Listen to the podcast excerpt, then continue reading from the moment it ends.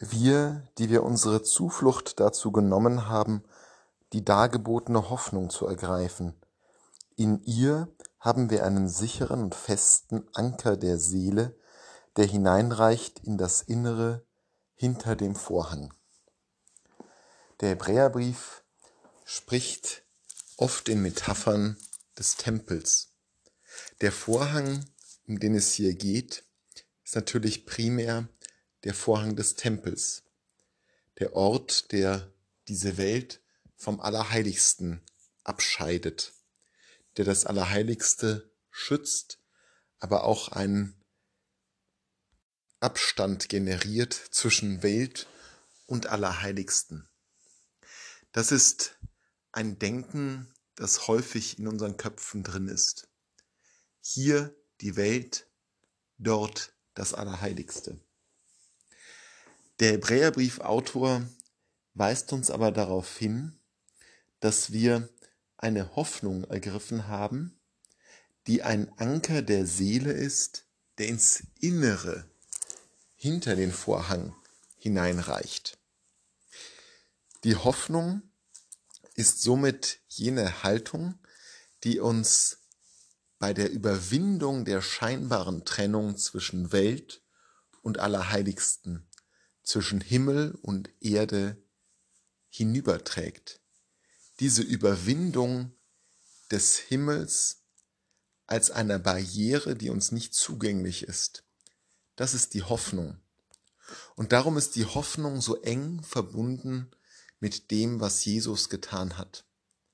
Jesus selbst hat ja in seiner Geburt und seiner Auferstehung diese Verbindung zwischen Himmel und Erde besiegelt und hergestellt.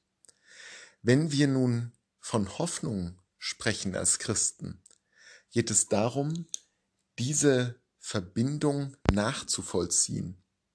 Geht es darum, dass wir die Fleischwerdung Jesu Christi und seine Auferstehung hin zum Vater nachvollziehen in unserem eigenen Leben. Das ist etwas anderes als die Flucht in den Himmel, wo wir genau diese Unterscheidung zwischen Himmel und Erde ja letztlich bekräftigen, wo wir das Allerheiligste als etwas begreifen, was mit hiesigen Verhältnissen mit dieser Welt nichts zu tun hat. Doch das Gegenteil ist in unserem Glauben der Fall. Gott hat die Welt geschaffen. Gott hat die Welt erlöst.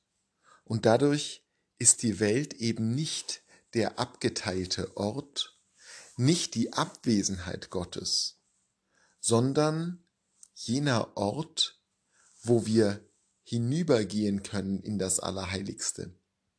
Der Vorhang ist keine Mauer, sondern ein Vorhang.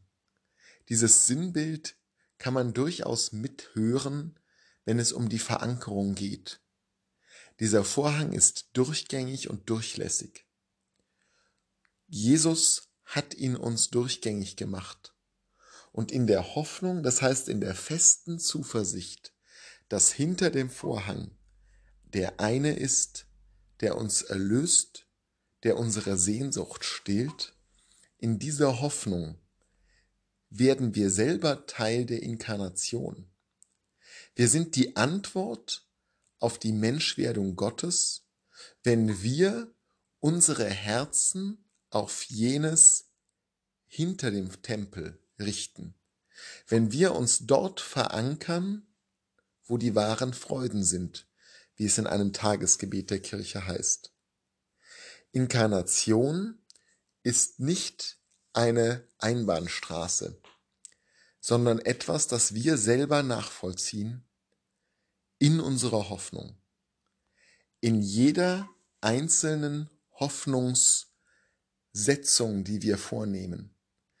In all unserem Vertrauen antworten wir auf die Inkarnation und werden selber immer stärker in jenes Allerheiligste hineingezogen, das eben nicht abgetrennt von dieser Welt ist, sondern auf das diese ganze Welt verweist und hin geschaffen ist.